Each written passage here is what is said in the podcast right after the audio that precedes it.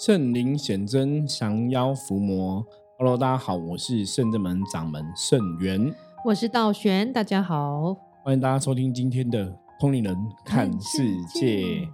好的，我们今天一样哈，继续进行用听的带大家进香去哈，来到我们这次台东行程的第二天哈。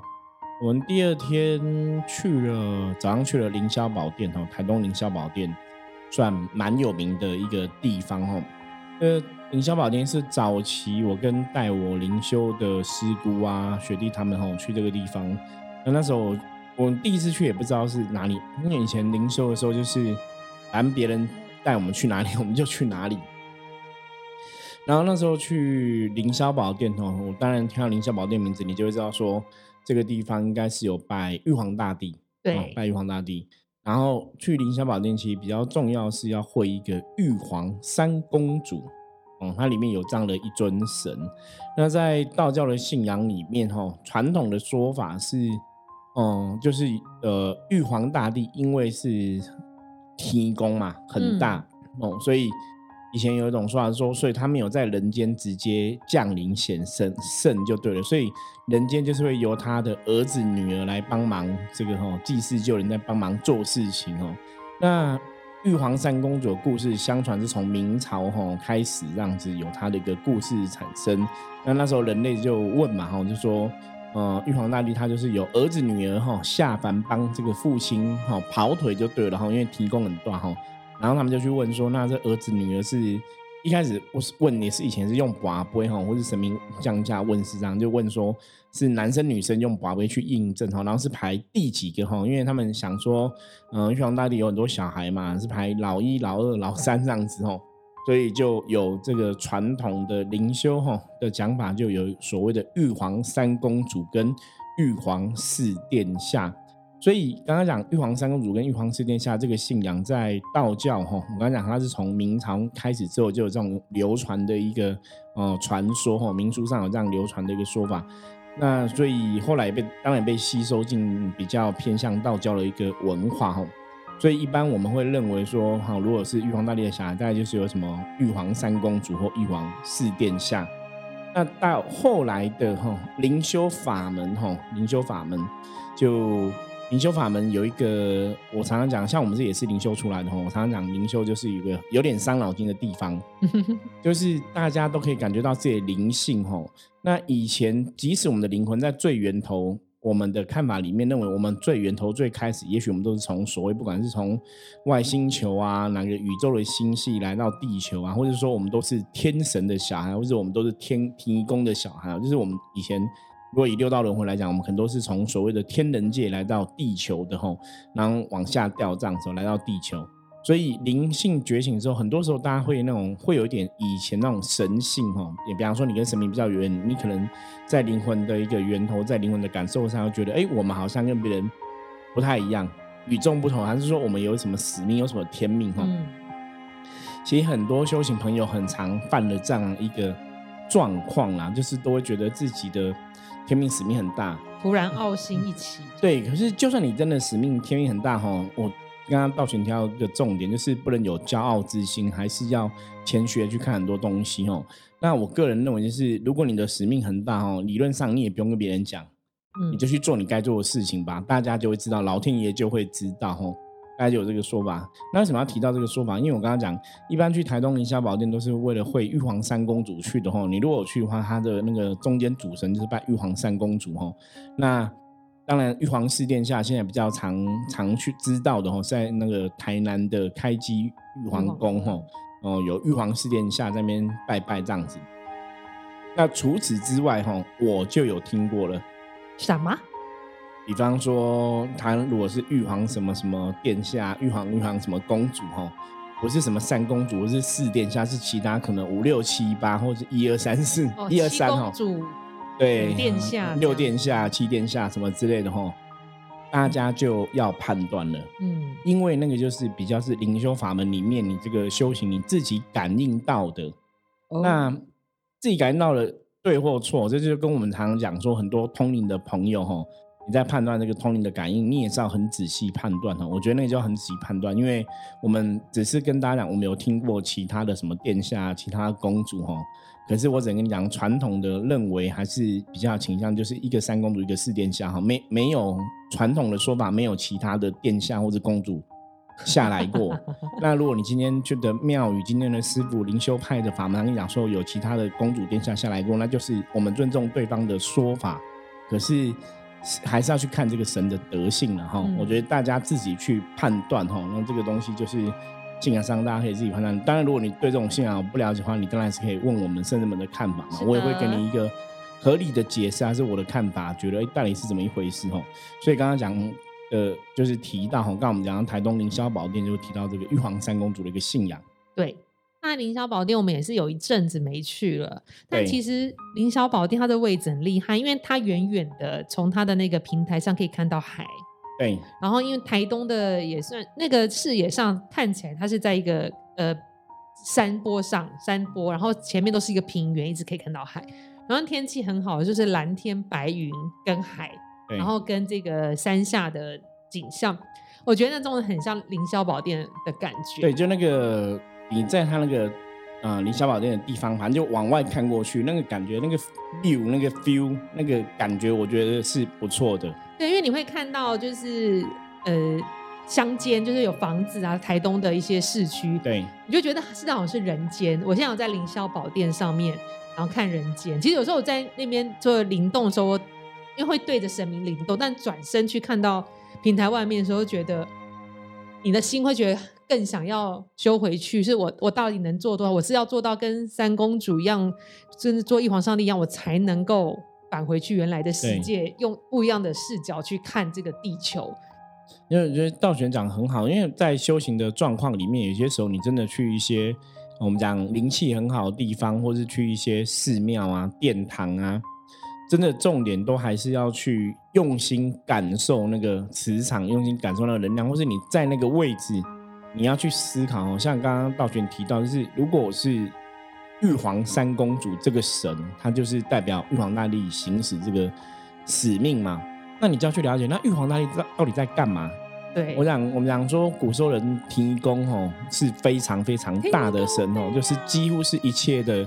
一切的源头，一切最大的一个主宰哈，所以玉皇大帝对古时候人来讲，当然对现在人来讲也是很重要、很大的一个神哦。那天哈，上天有好生之德，这个天哈，基本上来讲哈，它就是跟那个易经的卦象哈，乾为天的天卦哈，通常会用这样的意思去理解天的一个德性哦。嗯，那天的德性是什么？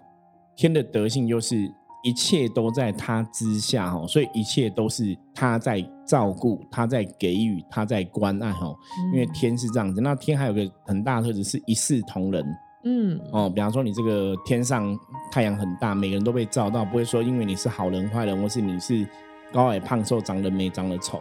或是这个下雨也是每人都会被淋到，也不是说你长得帅，那个雨就会自动跑开吼；长得丑，雨就淋到吼。所以天有这个天下为公、大公无私的一个精神存在吼，这是天的特质吼。所以当然有些时候，如果我们在修行，我们在拜玉皇大帝哦，或是有些人、有些朋友常常跟讲说：“师傅，你知道吗？我是天子哦，我是天公啊，见好。”这个修行朋友应该很多听过，到时有听过吗？有有有，就是天的小孩吼。我说，其实有些时候从另外角度来讲。其我啊，或倒选，我们都可以算是天的小孩哦。所以很多人，我们基本上这个世界上大家都可以是天的小孩，所以是天的小孩，好像也不用特别的骄傲或是怎么样哦。那你如果真的是天的小孩哦，我会觉得你就做事要符合像天的小孩的样子哦。比方说是要像。玉皇大帝这么人民爱物哈，爱全天下的人哈，或是要去照顾哈全天下的人，我觉得这是很重要，而不是说我只是天个小孩，然后我就是叫大家来奉承我、服侍我，可是我也没有去照顾天下的人哈。真的，那个可能讲起来就跟你的能量不相符。那这也是我们通灵人看世界一直以来跟大家分享，就是你的能量要相符你的德性哈，那个东西才会比较有可信度了。对啊，然后其实林小宝店还有一个地方很厉害，就是他晚上夜景。超级棒的，对，晚上看夜景也不错，而且那边有膳房可以住，大家有需要的可以住那边。真的，对，现在好像在整修，之后跟整修好，应该就还是可以申请住。对对对，不过那边就是以前有住我们住过在忙，有些时候因为可能师姐太忙了，啊早期啦，我不晓得现在呢哈，就忘记开热水。对之类的哈，所以大家还是要评估一下哈。好，那到凌霄宝殿，我们一样就是这样子正常的进价进去嘛，然后照会，然后神明加成。那在那边有是也是在殿外的一个地方，就是大陆那边就是有练功这样子。对，我觉得是真的不错啦，灵气算蛮好的一个地方。真的。然后因为我们那天真的天气很棒，没有太热，对，然后视野很好。所以大家都觉得又有神在前面加持，其实大家都获得很舒服的感觉，分享都是很棒的。对，因为在那边感觉是真的还蛮舒服的。对呀，我觉得这个大家有机会到台东哦，可以去的一个哈，算是一个呃灵庙一个圣地这样子哦，修行的一个圣地。那后来离开凌霄宝殿，我们就是去了第三场哈，我们这是在台东的第三场法会。那这个第三场法会也是刚好我们在前一天晚上哈，临时知道这个台东还有这个法会，然后在之前的节目中我们提到嘛，我们就是然后一样请示圣人们的观世音菩萨众神这样我们是不是要去这个法会现场也问一下包大人哦？那开出来卦象就非常清楚哦，要过去办事情哦。对，那我们当然就是出去本来就有这个心态是要去利益无形众生哦，所以我们就增加了一个这个包大人要去办事的一个行程。对，而且很顺路会到达。对，因为我们行程我们自己南大安排就是一路这样子哦，从南到北哦就这样走。不过我去那里的时候。也是有点小紧张哈，就跟大家讲，我们去很多法会，因为我们都没有去过，不是不是像以前我们是卡端哈，就是在里面协办单位嘛，可能都比较知道。那去到这边都是，你都觉得那个就是别人办的，对。那别人在做什么，我们其实有些时候也会很怕，说会不会失了人家的礼，还是说有些时候就打过度打扰人家，嗯，对。那我们去了之后发现，哎，这场也是蛮大的。对，蛮大的，而且也蛮多台，它的它的范围占地很广，对，是真的很大。然后它里面的法船超级大，法船很大，然后十几公尺这样子，对啊，超级大，很大。然后也有蛮多潭的在那边，不过在这边感觉又很不一样，嗯。就突然觉得说，我们好像这样子走东走西走南走北走了好几年，好像也有点小小的，不敢说成绩啦，就是广结善缘呐。对，所以到里面就有遇到一些也是认识的朋友哈，以前在法会的现场有遇过的一些师姑啊师姐这样子，会跑出来打招呼。对，你就觉得还蛮开心的哈。那到这边，其实这边的人，我觉得跟我们第一天参加法会的人又。不太一样，对，很不一样，很不一样哈。那那个，这个就是我们这样子走法会，我觉得是很有趣的一点，因为不同的人、不同的感受、不同的能量哈，或是说在那个过程当中，你真的都会有感觉啦。所以，我们第二天的这个法会，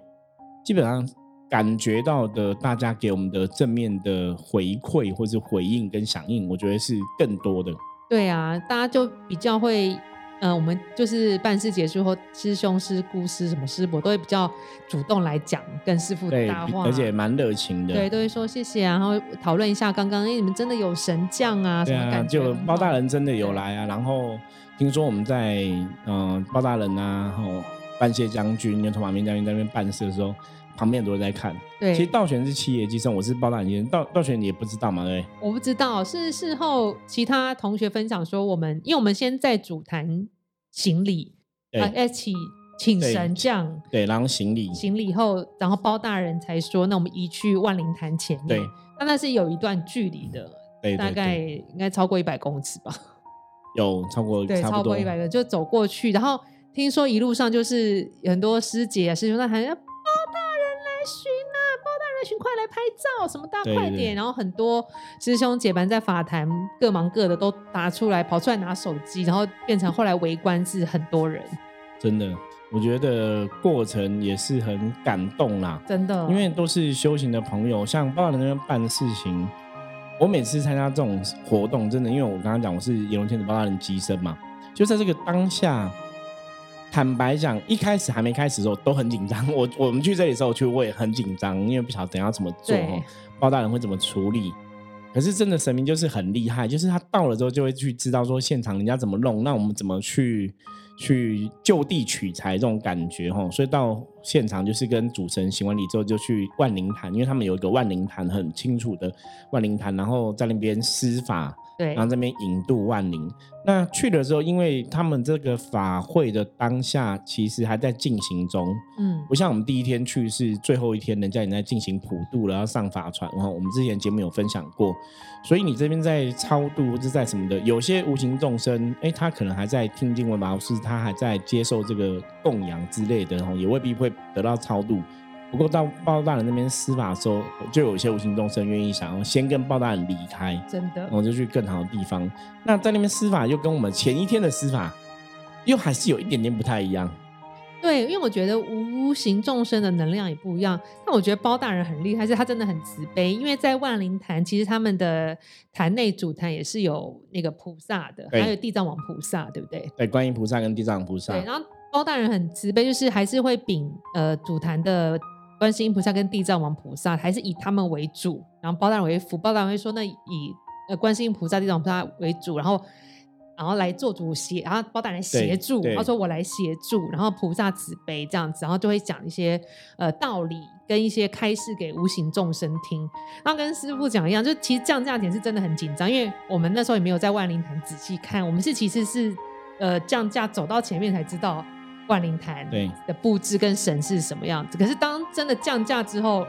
其实还因为神明还在嘛，所以紧张感觉就完全不在了。所以当降价后沿路走过去，其实什么发生是不太知道，只知道周围团队只知道包大人跟一些神将的力量。那走到那边其实都稳稳，然后什么都是照着包大人指令做。但我觉得包大人真的很直接，因为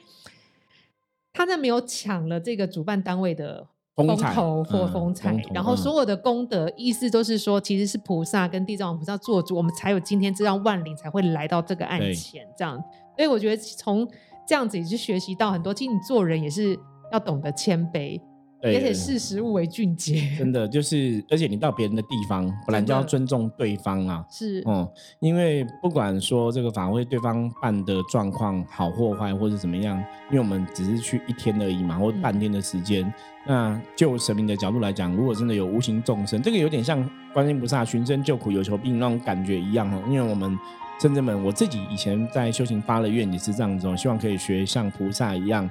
就是寻声救苦、有求必应哦。因为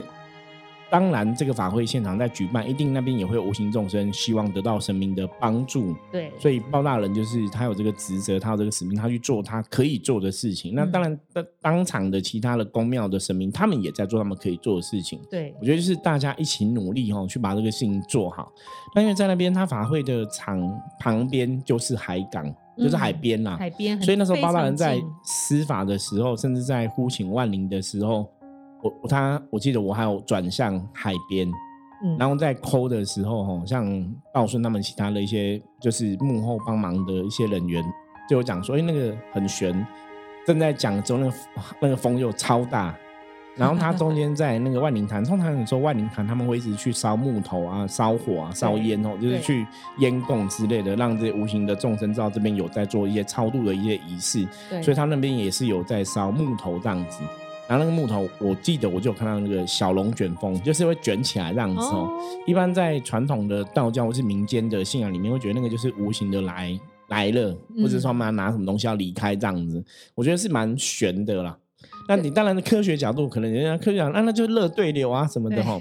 可你像这种东西很悬，就是哎，他可能在包人讲到一个 moment 一个段落，他就会悬，可是没有讲到那边就不行，就是对他会跟你的司法的重点真的会连接上那个道理。对啊，而且呃，对方就是我，我有隐约就是看到呃，万灵坛的帮忙的师兄姐都有来添加静香粉，对，就让这个火是旺的，能量是旺的。然后我有看到包大人在讲每次进行一个祈请或什么的口令的时候，在跟我们神将讲，那其他周围的法坛内师兄好像也会一起运那个能量起来，我就看他们有这样小小的灵动。对然后有师兄有出来这样感受就对了对我看到他们的手有这样比较，因为因为觉得共振能量是很强的。如果你是灵修人，你可能真的有神，你你自己会有感觉。对，而且当场我记得看到万灵坛他们这些呃主办单位的人，他们也是有好像也有感应，嗯那嗯，边呃呃或怎么样。所以后来我们离开的时候，他们就是包单推价嘛，推价结束，他们人离开，他们也是对我们就是啊很感谢这样子在打招呼啊，然后再说谢谢什么的。那甚至在互动，就像刚刚道玄讲，因为我常讲灵修这种东西，有些时候也是很神奇。你有没有灵，有没有神，你也骗不了别人。就是如果我们是装神弄鬼吼，没有包大人吼，大概可能被人家揍吧。就是你去人家要乱搞，那人家办法会。可是我们离开的时候，大家也都是很热情，而且像他主办单位好像也有比较资深的一些修行的道长，嗯，后来有过来吼，有过来跟我打招呼这样子，也是很热情，然后就跟我们讲说有啦。真的有来，对，然后另外人也都很开心，说包大人来巡查这个，我们这个法会也是很欢迎，然后我们这个真的很需要，表示上天有认证什么，我就觉得很有趣，因为那个东西都是，哎，我们没有想那么多，我们只是去做该做的事情这样子。对啊，而且我觉得我们每次最神的地方是我们法坛，就是超度要圆满前，包大人一定会请示对方的神啊，或是问问问呃老天爷，就就要把三个醒归。对。是摘摘连续三个行杯哦，因为其实如果你真没有能力做不好事，你也不会在那边哇，不会给众人看，因为是大家都围过来看，全部手机几十只手机是对着你在拍的。对，可是每每都是三个行杯，就如果没有就很尴尬了，你就觉得有点丢脸，怎么不行？或者是超度怎么一直不行，一直不行哦？那有些时候当然是那个就是让大家去相信说这个仪式有它的一个道理。那有些时候你可能一开始拔没有到三个行不，那也是有些东西要提醒。对，哦，因为我记得那天在那边的状况，就是也有提醒，所以有些的众生其实他们是想要现在就跟着包大人离开，那有些可能还没有离开这样子。那包大人呢，就是本来一开始包大人讲说，就让大家在这边听经闻法，哈，就加持他们这样子。那后来是有些要求要离开，因为一开始我记得开始好像第一次没有三个行杯，嗯，第一次就是有也有卡不会这样子，然后。包然就说：“哦，那如果说你们真的有些人想要跟神明先兵将离开的，好，他也带大家一起去更好的地方哦。因为回到圣的观世音菩萨这边做钱，让请菩萨来帮忙超超把的话，他也愿意啊。嗯，所以讲完这个之后，就有三个行波了。强，对我自己在那个当下，我也觉得嗯，很悬。”对啊，就是的确哈，是有些事情无形众生他们有些想法，那希望神明帮忙，所以当神明应允的时候，他们才会哎，好像就行归圆满。对啊，这一切都非常神奇，就像我是其中的一份子。其实后想想也是觉得这真的很神奇。对，这个就是修行信仰里面，也是我们之前几集一直跟大家分享说，你还是要来，才真的要来，你你在旁边或是。你要说像刚刚道玄那样讲，能量共振，你真的有能量，人家会知道。那一般人想说，哎，我也没有修行，有能量我会知道吗？我觉得你真的来了，你去看到，你就会被那个能量，不管是感动也好，或怎么样，就是就算你是麻瓜，我觉得你也会有感觉，因为那个东西是很很神奇、很奇妙的。对啊，而且其实我们在这一次包蛋出巡前，那个包蛋就有让师傅知道说，那个就是我们机身要注意，因为周围大家都修行人会看。